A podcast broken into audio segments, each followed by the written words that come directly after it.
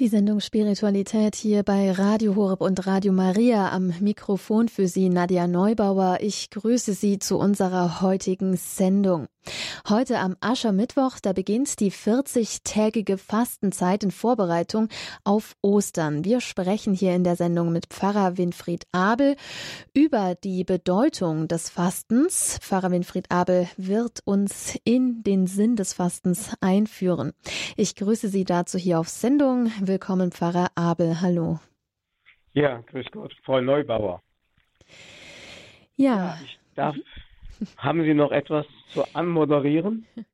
Nein, ich wollte nur noch mal verkünden, dass das Fasten ja derzeit wirklich voll im Trend liegt, wie ja auch aktuelle Studien zeigen. Aber oft ist das Fasten, wie es da so weltlich verstanden wird, doch ein anderes Fasten als das, wie wir es im christlichen Sinn verstehen. Und dazu hören wir ja jetzt von Ihnen auch Näheres. Ja, danke. Ich möchte diese Gedanken, die ich Ihnen vortrage, liebe Hörerinnen und Hörer, beginnen im Namen des Vaters und des Sohnes und des Heiligen Geistes. Amen. Und möchte Sie gleichzeitig um Verzeihung bitten, wenn meine Stimme heute etwas brüchig ist, da ich eine Erkältung habe, die auf die Stimme geschlagen ist. Möge der Heilige Geist der Dolmetscher sein, der die Gedanken ja auch durch eine brüchige Stimme vermitteln kann. Ich möchte, liebe Radio Horeb Familie, mit Ihnen über den Sinn des Fastens sprechen. Und Frau Neubauer hat ja eben schon in der Anmoderation es angedeutet. Es gibt ja auch so etwas wie eine säkulare, also weltliche Bedeutung des Fastens. Viele Leute, die also seit Weihnachten sich wieder einige Pfunde angegessen haben, sehen in dieser Zeit eine gute Möglichkeit, wieder diese Überpfunde abzubauen und ein Gesundheitsfasten einzulegen. Dafür gibt es ja auch eigene Fastenkliniken und äh, Fastenkurse, die von verschiedenen Gesellschaften, auch von Diözesen angeboten werden. Es gibt auch eine Art des Protestfastens, zum Beispiel wenn jemand in den Hungerstreik tritt, um irgendein Ziel zu erreichen. Ein berühmter Protestfaster war ja Mahatma Gandhi in Indien einmal, der durch sein Fasten tatsächlich vieles erreicht hat. Und viele machen das heute auch so, dass sie aus Protest fasten, sich fast bis an die Grenze des Todes bringen, um ein Ziel zu erreichen dann gibt es natürlich viele, viele, viele Menschen, und das ist eine große, viel zu große Zahl, die zu einem Fasten verurteilt sind, weil sie unter Nahrungsmangel zu leiden haben, also hungern. Es gibt so viel Hunger in der Welt, dass es einem erbarmt. Und dann sieht man, wie in den Wohlstandsländern tonnenweise Lebensmittel weggeworfen werden, und die Menschen Missbrauch treiben mit der Natur. Dann haben alle Religionsgemeinschaften, ob das die Muslime sind, ob das die jüdische Religion ist, ob das die Buddhisten sind, natürlich die Christen, haben auch das Fasten als eine religiöse Übung. Und das ist eigentlich das, worin wir, worum wir heute uns einige Gedanken machen wollen. Es geht also nicht um Heilfasten, um Fastenkuren, um Idealgewicht, sondern es geht um Fasten als eine Form des Gebetes. Der Fastende ist jemand, der sich vor Gott als der Bedürftige hinstellt, weil er leer ist von allem, was gut wäre, was ihm wirklich zum Menschsein hilft. Das lateinische Wort Jejunium für Fasten bedeutet nämlich genau dieses hungrig sein, leer sein, dürftig sein, arm sein. Ja, man kann sagen, Jesus hat ja genau diese Haltung der Menschen, wenn sie eine Form des Gebetes angenommen hat, eine Seligpreisung zugeordnet. Selig die hungern nach der Gerechtigkeit, selig die arm sind vor Gott. Also das Fasten kann und sollte eine Form des Gebetes sein. Der Mensch stellt sich, in seiner Dürftigkeit vor Gott hin, als wolle er sagen, O Gott, wenn du mir nichts gibst, bleibe ich arm. Wenn du mir nicht hilfst, bleibe ich hilflos. Wenn du mich nicht speist, bleibe ich ewig hungrig. Das ist eigentlich gemeint. Es heißt also, im Grunde übt der Mensch im Fasten so etwas ein wie die Erkenntnis der Relativität von allem Sein.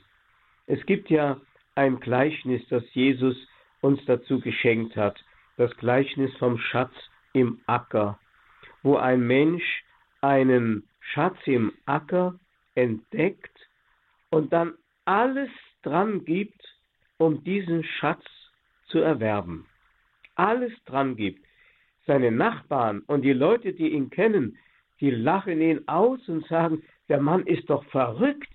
Wie kann er seine ganze Habe für einen schäbigen Acker hingeben? Sie wissen gar nicht um den Schatz, den dieser Acker birgt. Das ist es eben.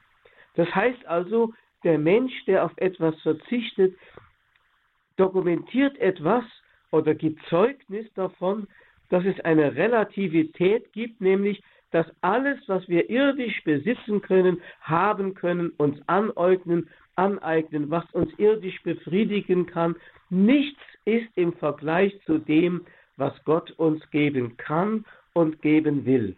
Hier wird die Relativität des Seins auf einmal ganz deutlich gemacht. Ja, es gibt ja diesen Psalm 73, in dem es heißt, was habe ich im Himmel außer dir? Darum erfreut mich nichts auf der Erde. Auch wenn mein Leib und mein Herz verschmachten, Gott ist der Fels meines Herzens, mein Anteil auf ewig. Das ist das, was die tiefe Seele des Fastens eigentlich ausmacht. Noch einmal, Gott, was habe ich im Himmel außer dir?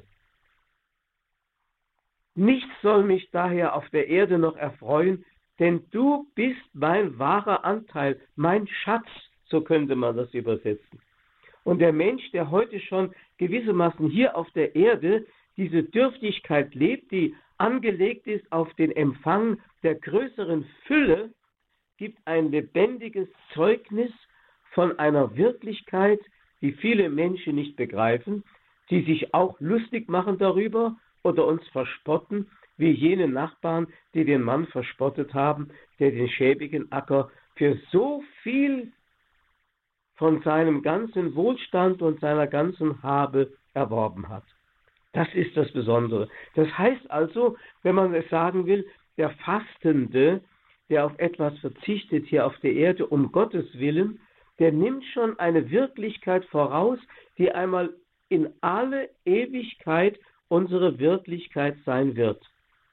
Es gibt ja eine Stelle im Lukas-Evangelium, da kommen die Pharisäer und die Schriftgelehrten zu Jesus und sagen, die Jünger des Johannes, die fasten und beten viel, ebenso die Jünger der Pharisäer, doch deine Jünger essen und trinken.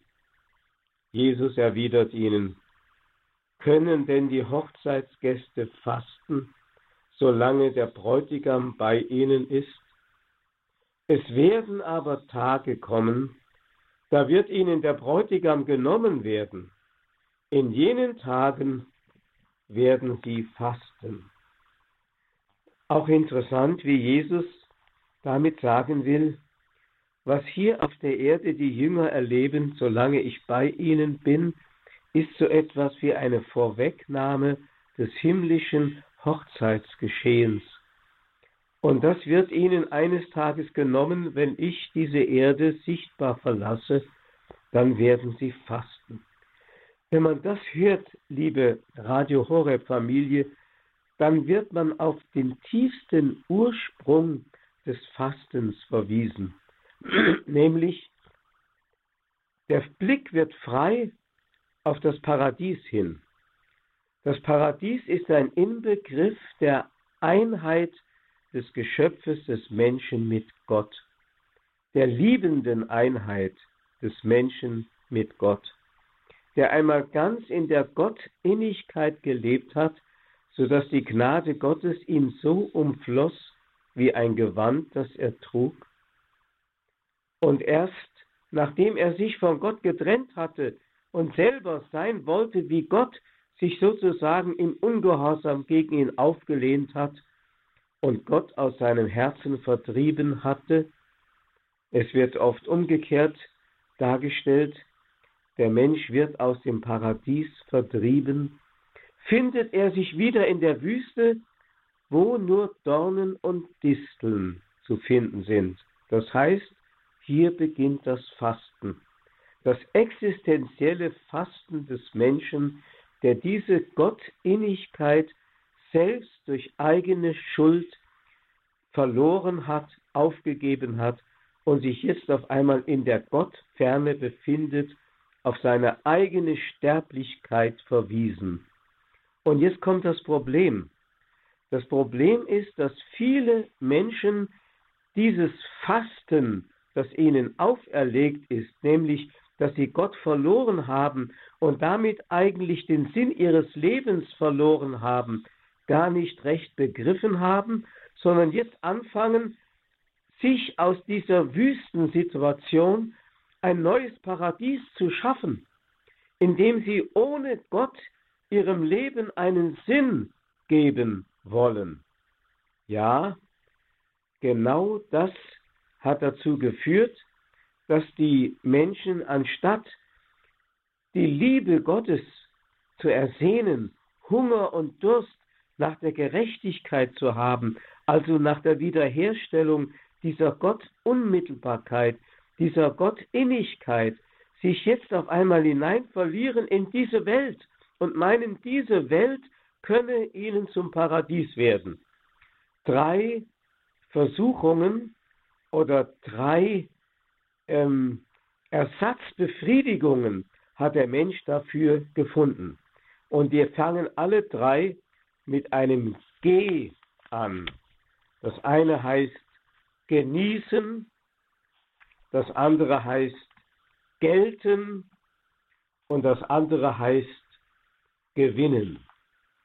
Ich möchte dazu Ihnen aus dem vierten Kapitel bei Lukas vorlesen, wie Jesus gegen diese dreifache Ersatzbefriedigung, die der Mensch sich zum Paradies künstlich geschaffen hat, gegen diese dreifache Versuchung angegangen ist. Es heißt im Kapitel 4 bei Lukas, angefangen bei Vers 1, Erfüllt vom Heiligen Geist verließ Jesus die Jordan-Gegend. Darauf führte ihn der Geist 40 Tage lang in die Wüste. Und dabei wurde Jesus vom Teufel in Versuchung geführt. Die ganze Zeit über aß er nichts. Als aber die 40 Tage vorüber waren, hatte er Hunger.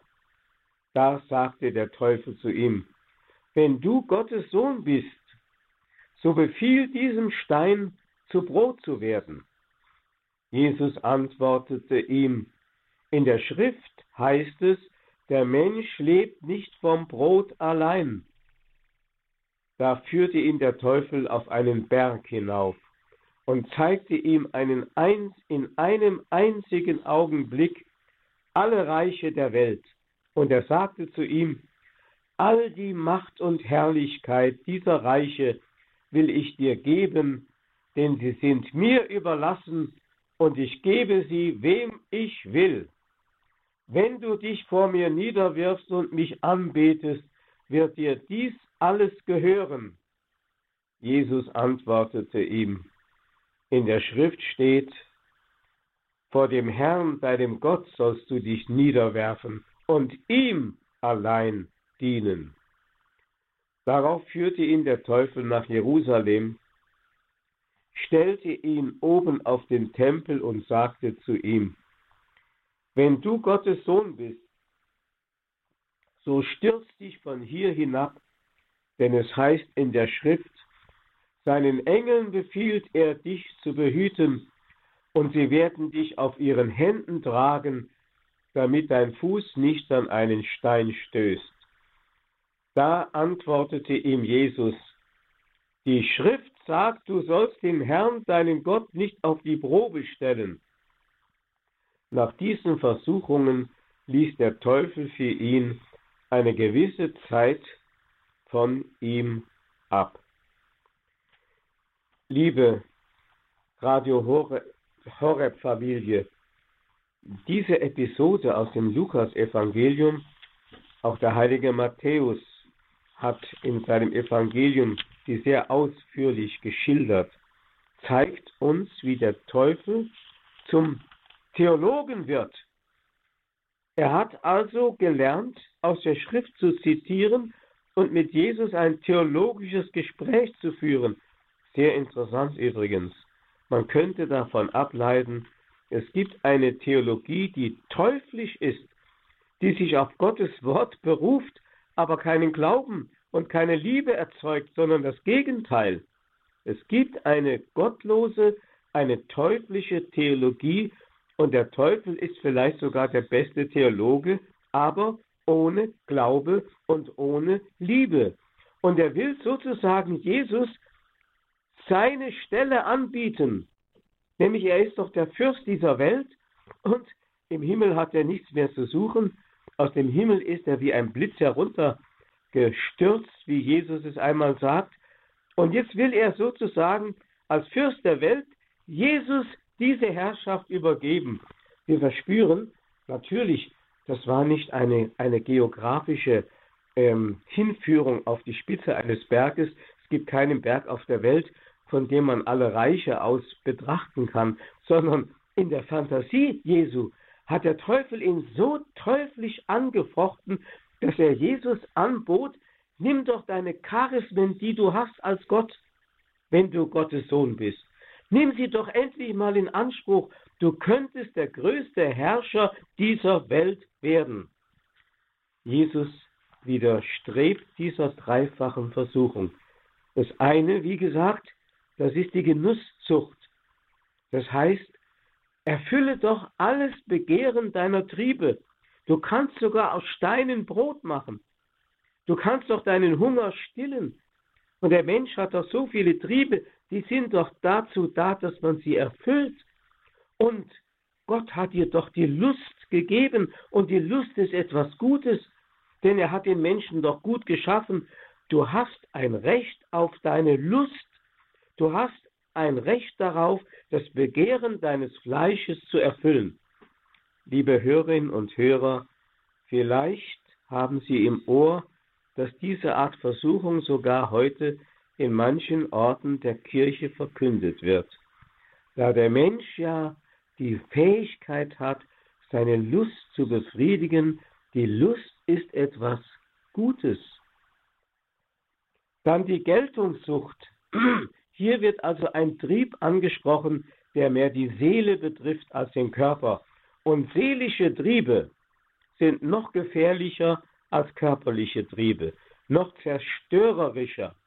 Geltungssucht, das heißt Stolz, Anerkennung, die Gunst der Menge genießen, berühmt werden, sich einen Namen machen, von den Menschen bewundert werden. Du könntest doch dich von der Zinne des Tempels hinunterstürzen und hast den Applaus der Menge. Wie viele Entscheidungen werden heute in der Politik und in der Kirche getroffen, um Anerkennung bei den Menschen zu finden, weil man Angst hat vor der öffentlichen Meinung. Manche haben eine größere Angst vor der öffentlichen Meinung als vor dem Tod durch Erschießen. Es ist tragisch. Das zeigt, welch eine ungeheure Macht diese Geltungssucht hat.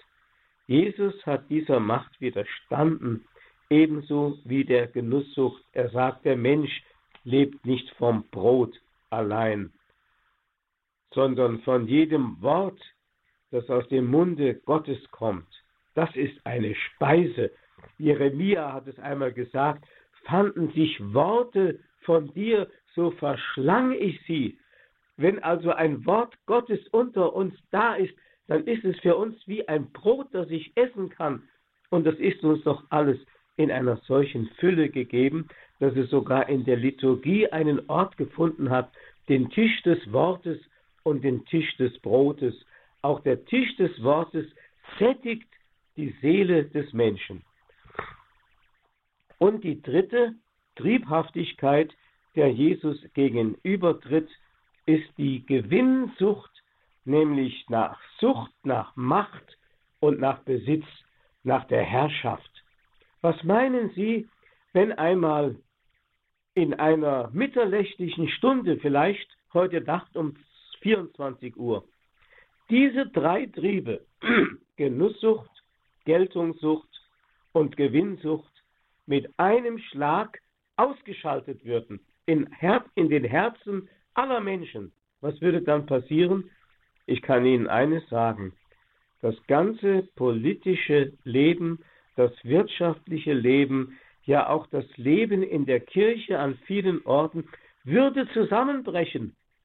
Wer wollte noch einen Dienst tun, in der Politik zum Beispiel, wenn es nicht darum geht, Macht auszuüben, Geltung zu haben und Geld zu verdienen? Oder wer würde überhaupt noch an die Arbeit gehen, wenn es nicht darum ginge, Geld zu verdienen, Wohlstand anzuhäufen und seinen Magen zu füllen? Da merken Sie, es würde aber doch noch der eine oder andere oder so manche gute Mutter ihrem Kind die Brust bieten oder eine gute Krankenschwester zu einem Kranken eilen, um ihm eine Hilfe zu geben, die er braucht, oder ein Arzt sich einem Patienten zuwenden, oder sogar jemand einem Bettler eine gute Gabe geben, aber nicht aus diesen drei Antriebskräften, die ich eben genannt habe, sondern allein aus dem, was den Menschen zum Menschen macht, aus der Macht der Liebe. Und diese neue Antriebskraft hat Jesus in die Welt hineingebracht. Deswegen hat er auf die anderen Antriebskräfte für sich persönlich verzichtet, um zu zeigen, um was es geht. Denken Sie einmal an die Stelle bei Johannes im Kapitel 4. Da wird berichtet, wie Jesus eine Frau, eine Samariterin, also keine jüdische Frau, sondern eine fremde Samariterin am Jakobsbrunnen trifft und mit ihr ins Gespräch eintritt. Als die Jünger dann zurückkamen, sie waren nämlich in die nahegelegene Ortschaft gegangen, um etwas Essbares zu kaufen, und Jesus etwas anboten zum Essen, da war Jesus der Appetit vergangen, weil er nämlich in diesem Gespräch mit der Frau eine solche wunderbare Erfahrung gemacht hat, was den Menschen wirklich sättigt und seinen Durst wirklich stillt. Das ist das Entscheidende. Jesus hat selbst am Kreuz noch ausgerufen, mich dürstet, aber nicht in diesem Sinne, wie der Mensch Durst empfindet, wenn er zu wenig Wasser hat, sondern er dürstet nach der wahren Gerechtigkeit, die es wiederherzustellen galt, eigentlich nach dem verloren gegangenen Paradies. Das hat er sogar in dem Gespräch mit der Samariterin empfunden. Deswegen konnte Jesus fasten. Und er hat es gemacht, wie Mose es gemacht hat, von dem es heißt, dass er 40 Tage auf dem Berg Sinai weilte in der Gegenwart Gottes und kein Brot gegessen und keinen Schluck Wasser getrunken hat. Und Mose sagt, der Herr übergab mir die beiden Steintafeln, die mit dem Gottesfinger beschrieben waren. Es war am Ende der 40 Tage und der 40 Nächte, als mir der Herr die beiden Steintafeln des Bundes übergab. Jesus blieb ebenso wie Mose 40 Tage und 40 Nächte in der Wüste. Er wurde zum neuen Mose für das ganze Volk Gottes und für alle Menschen auf der Erde. Hier machen wir, liebe Hörerinnen und Hörer, eine kurze Musikpause, um das Ganze noch einmal in uns nachgelingen zu lassen, und dann werde ich weiterfahren mit diesen Gedanken.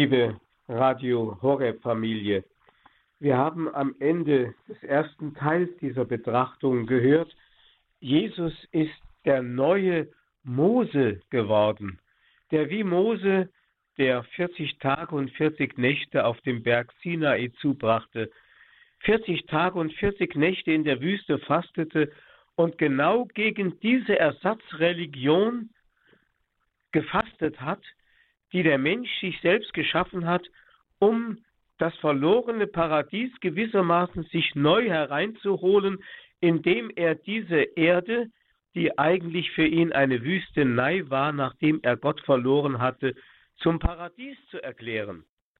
Und das ist die große Lüge der Menschheit. Wir wissen ja, dass das in politischen Systemen, denken wir an die russische Revolution und die Revolution des Kommunismus, zu einem Meer von Blut und Tränen geführt hat, dass die Menschen ein Paradies von Arbeitern und Bauern, also ein irdisches Paradies schaffen wollten, indem sie die ganze Ordnung Gottes auf den Kopf gestellt haben. Es gibt auf der Erde kein Paradies. Das müssen wir uns immer wieder sagen. Hier auf der Erde sind wir ebenso vergänglich wie alle Dinge, die geschaffen sind und die materiell sind, vergänglich sind. Und Jesus will uns als Mose hineinführen in das wahre Land der Freiheit, in das Land, in dem es keine Tränen und keine Trauer mehr gibt. Einmal heißt es ja, Jesus nahm seine drei vertrautesten Jünger, Petrus, Johannes und Jakobus, mit auf einen Berg, um dort zu beten. Dort wurde er vor ihren Augen verklärt und da erschien auf einmal Mose und Elia und Jesus trat in das Gespräch mit diesen beiden alttestamentlichen Propheten ein. Der Evangelist Lukas berichtet sogar, über welches Thema sie gesprochen haben. Es wird meist übersetzt mit den Worten, sie sprachen über das Ende in Jerusalem.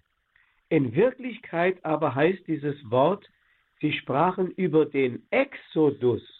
Das heißt also, Jesus ist der neue Mose, er führt das Volk heraus aus der Wüste, sprich aus, den, aus der Fastenzeit und führt sie wieder ein in die Herrlichkeit der Gottunmittelbarkeit des Paradieses, die der Mensch durch eigene Schuld verloren hatte. Er führt wieder in das Land der Befreiung. Das heißt also, wenn wir hineinschauen in die Geschichte der, der Christenheit, dann werden wir immer wieder die Menschen finden, die um dieser Wirklichkeit willen das Fasten auf sich genommen haben. Wie die Wüstenväter zum Beispiel, die hart gefastet haben. Wir denken an Antonius den Großen. Wir denken aber auch an einen Wüstenvater, der im 15. Jahrhundert in der Schweiz in die Einsamkeit, ja in die Wüste des Alleinseins sich hineinbegeben hat, Bruder Nikolaus von Flühe, der 20 Jahre lang wie es heißt und bezeugt ist, weder gegessen noch getrunken hat. Das hat er nicht getan, um eine asketische Höchstleistung zu erbringen und damit vor den Menschen zu protzen, da wäre er nämlich gestorben. Das hätte sein Körper nicht mitgemacht und seine Seele auch nicht. Nein, er war von Gott auserwählt, zu dokumentieren in seiner Biografie, der Mensch lebt nicht vom Brot allein. Also diese Bibelstelle sollte er durch sein Leben, durch seinen Nahrungsverzicht, sollte er dokumentieren, da er lebte 20 Jahre nur von der Eucharistie. Nur von der Eucharistie. Das ist es. Er hat also gewissermaßen etwas vorweggenommen von einer Wirklichkeit, die einmal unsere ewige Wirklichkeit sein wird, wenn wir so mit Christus eins sind, dass er für uns das Brot des Lebens wird und wie man dieses Brot in sich hineinnimmt und eins wird und dieses Brot ein Teil unserer Körperlichkeit, ja unserer ganzen menschlichen Wesenheit wird, so werden wir eins mit Christus, wie eine Braut mit ihrem Bräutigam vereint, ein Leib mit ihm wird. Das wird einmal das sein, was auf uns wartet, wenn vom himmlischen Hochzeitsmahl die Rede ist. Was bezweckt also das Fasten hier als religiöses Fasten? Es ist zunächst einmal ein Kampf gegen den Eigenwillen. Wir werden empfänglich für den Willen Gottes. Auch das spielte bei Bruder Klaus von Flühe eine ganz dominierende Rolle. Er war ja beständig auf der Suche nach dem Willen Gottes. Wenn man die spirituelle Haltung vom Bruder Klaus von Flühe mit einem Wort zusammenfassen wollte, müsste man sagen Gehorsam. Gehorsam gegen Gott. Er war ein Mann des Gehorsams. Wenn also Menschen, die seine Biografie nur äußerlich betrachten, ohne der seelischen und wahren Befindlichkeit auf die Spur zu kommen, wenn man diesen Leuten glauben würde, dann würde man zu dem Ergebnis kommen, wie kann man eine Familie mit zehn Kindern und seine Frau auf solche Weise verlassen, um dann vielleicht sein eigenes Seelengärtchen in der Einsamkeit zu begießen. Darum ging es ihm überhaupt nicht, sondern es war ein Akt des Gehorsams gegen den Willen Gottes. Darum hat er gerungen, schon als junger Bauer war er immer der, der zweimal in der Woche hart gefastet hat. Gefastet hat, um den Willen Gottes besser zu erkennen. Das heißt, um die störenden Zwischentöne, die von seinen Trieben, seien es körperliche, seien es geistige Triebe, ich habe sie ja genannt, die Geltungssucht, die Gewinnsucht, die Sucht nach Macht, die Sucht nach Besitz und all diese Dinge, die wollte er so ausschalten, damit er ganz offen werden konnte für den Willen Gottes. Das war sein Bestreben. Also im Grunde die Vaterunser Bitte, nicht mein Wille geschehe, dein Wille geschehe. Darauf richtete er sich aus. Und deswegen ist Fasten eine Möglichkeit, den Trieben so Einhalt zu gebieten, dass man fähig wird, die Stimme Gottes herauszuhören aus all den vielen Störsendern, die uns von morgens bis abends umgeben. Manchmal muss es auch so etwas geben wie eine Überdehnung, um ins richtige Gleichmaß zu finden. Deswegen ist es manchmal gut, auch eine harte Fastenzeit mal über sich ergehen zu lassen, um dann wieder zum richtigen Maß zurückkehren zu können. Ich denke an ein Wort der heiligen Hildegard von Bingen, die einmal gesagt hat, die Seele liebt in allen Dingen das diskrete Maß. Gemeint ist die Mitte. Wenn immer der Körper des Menschen ohne Diskretion isst und trinkt oder etwas anderes dieser Art verrichtet, werden die Kräfte der Seele verletzt.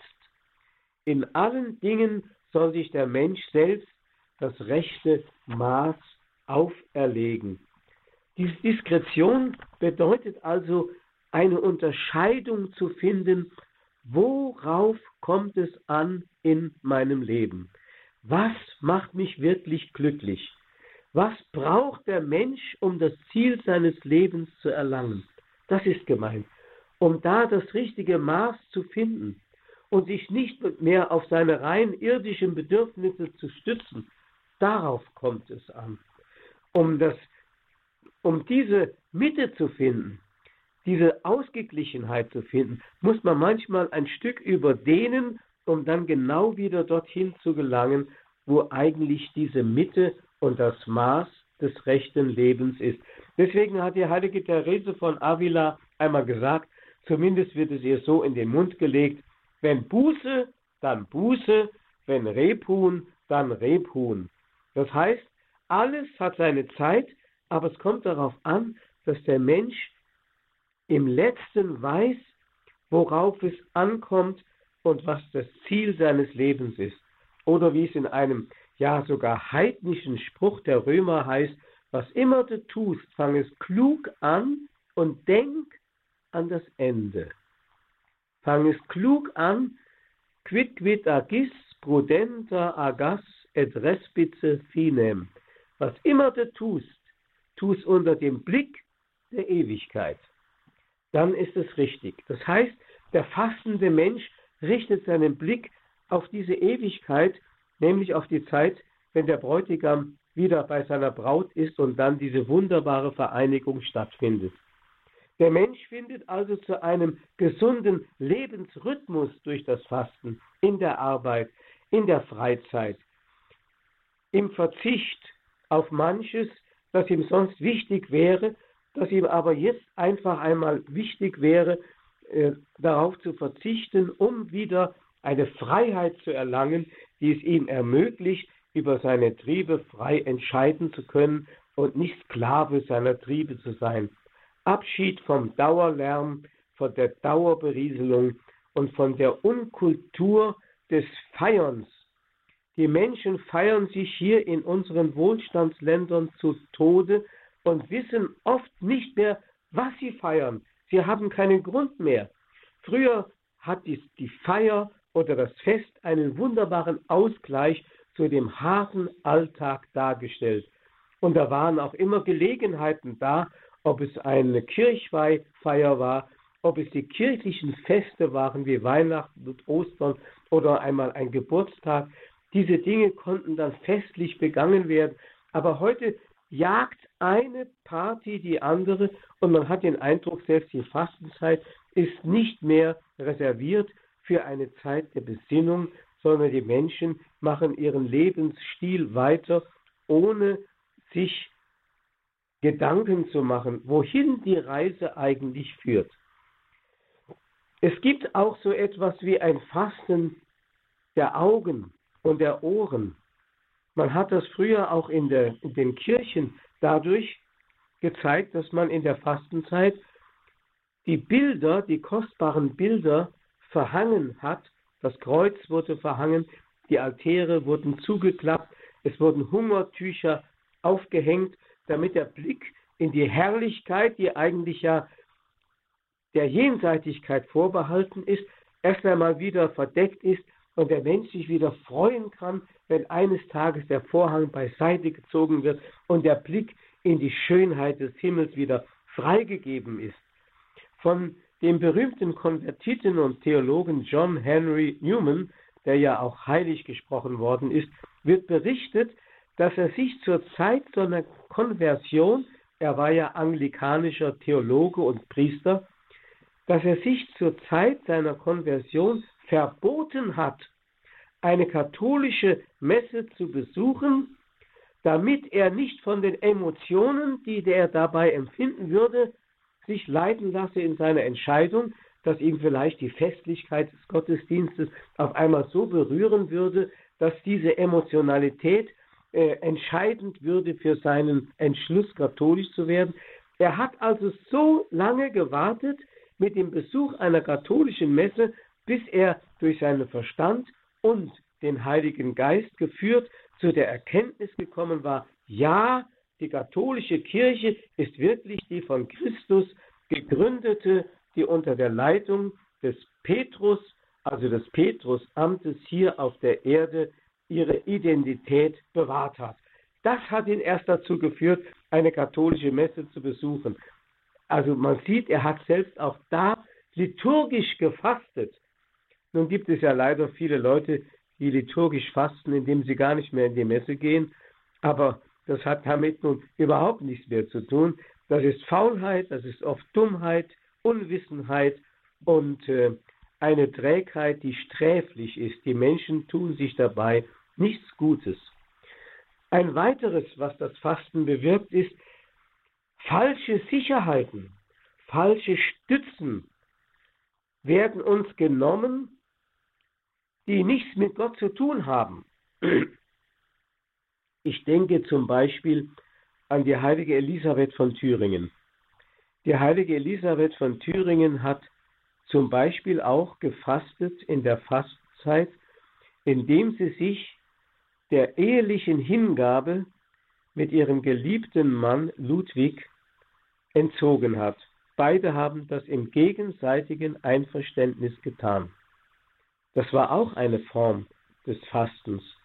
Aber die schlimmste Form des Fastens bei ihr war das, was Gott ihr auferlegt hat, nämlich als ihr ihr geliebter Mann Ludwig von der Wartburg genommen wurde von Gott, als er auf dem Weg zum Kreuzzug in Süditalien bei einer Seuche ums Leben kam. Da war eine Stütze ihres Lebens genommen, denn ihr ganzes irdisches Glück war gegründet auf diese großartige Liebesbeziehung zu ihrem Mann Ludwig. Sie war zunächst von Schrecken so wie gelähmt und von der Traurigkeit so überwältigt, dass sie im Moment keinen Sinn gesehen hat und dann auf einmal erkannte, aber die eigentliche Stütze kann mir niemand mehr nehmen. Und die ist allein Gott, der mir das Leben gegeben hat und der mich berufen hat, in diesem Leben für ihn zu wirken.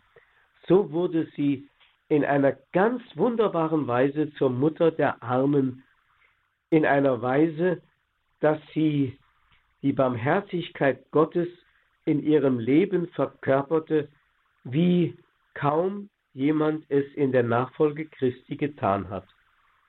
Es gibt eine Geschichte von Martin Buber, die dies in einer ähnlichen Weise berichtet, wo einem Menschen die Stützen genommen werden und dann auf einmal die Stütze Gottes bewusst wird. Nämlich in den chassidischen Erzählungen heißt es von Rabbi Mendel, nachdem die Frau von Rabbi Mendel gestorben war, starb ihm auch seine Tochter weg. Und man flüsterte es sich zu, er dürfe es noch nicht erfahren.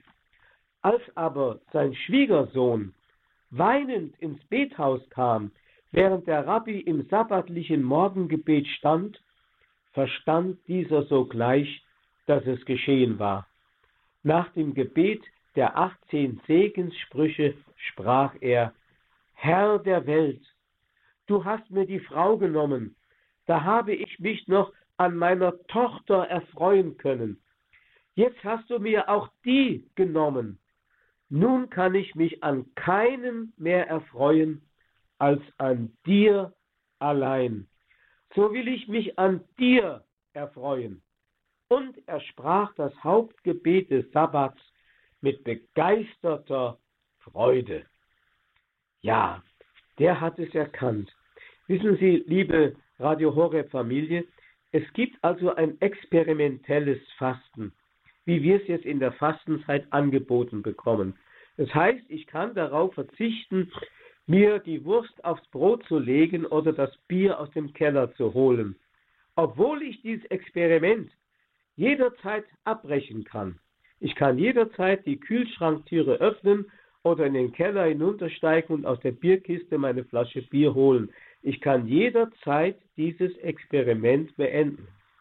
Es gibt aber neben diesem Experimentellen, das mich in eine größere Freiheit entlässt, auf jeden Fall, gibt es aber auch das existenzielle Fasten. Das mir auferlegte, dem kann ich nicht entrinnen. Das haben wir eben gehört am Beispiel des Rabbi, dem die Frau und die Tochter weggestorben ist, oder am Beispiel der heiligen Elisabeth, die ihren Mann Ludwig, ihren geliebten Mann, der eine wichtige Stütze in ihrem Leben war, verloren hat. Aber da wird erkannt, dass selbst in dieser existenziellen Not, die viele Menschen erleiden, die krank sind, schwer krank sind, sterbenskrank sind oder einen Verlust zu erleiden haben oder in den Ländern der Armut und der Dürftigkeit leben, dass gerade diese Not dazu führt, sich Gott zuzuwenden und wieder den Sinn des Lebens in ihm zu finden. Es gibt drei Sprüche. So hat mir einmal ein alter, lebenserfahrener Rechtsanwalt erzählt. Es gibt drei Sprüche, die etwas mit der Not zu tun haben. Der erste heißt, Not macht erfinderisch. Das heißt, in der Not entwickle ich manchmal kreative Kräfte, komme auf gute Ideen, bringe etwas ins Werk, was ich nie getan hätte, wenn ich nicht in dieser Drangsal mich vorgefunden hätte. Da auf einmal werden in mir Kräfte und auch geistige Beweglichkeiten in Gang gesetzt, die vorher so nicht entwickelt waren. Ein zweites Wort heißt, Not kennt kein Gebot. Das heißt, wenn ein Mensch in Not gerät, dann um sein Leben zu retten oder zu seinem Ziel zu kommen, kennt er keine Rücksicht mehr gegen den Mitmenschen. Hauptsache, ich überlebe, Hauptsache, ich setze mich durch, egal was mit den anderen ist. Dann wird der Mensch zur Bestie. Und dann gibt es ein drittes Wort. Not lehrt beten. Das heißt also, diese existenzielle Situation des Fastens im weitesten Sinne bringt den Menschen dazu, seinen Blick auf Gott zu richten. Ich denke an die junge jüdische Studentin aus Amsterdam, Etty Hillesum, die im Jahre 1942, glaube ich, war es, von Amsterdam in das Westerbork Konzentrationslager und von dort nach Auschwitz transportiert wurde und mit 29 Jahren in den Tod getrieben wurde, in die Gaskammern von Auschwitz. Für sie wurde das Leben immer eingeengter. Sie lebte am Schluss ganz alleine in ihrer stillen Wohnung in Amsterdam. Sie durfte sich nirgends mehr auf den öffentlichen Plätzen sehen lassen, weil den Juden alles verboten war. Und da erkannte sie auf einmal, je mehr die Mauern sich um mich herum zu schnüren, die Mauern immer enger werden, desto mehr weitet sich der Blick in den Himmel. Das habe ich übrigens früher als, Gefängnis, als Gefängnisseelsorger öfters mal den Gefangenen in der Predigt gesagt. Sucht die Freiheit nicht in der horizontalen, da sind nur Mauern, rechts und links und vorne und hinten seid ihr von Mauern umgeben.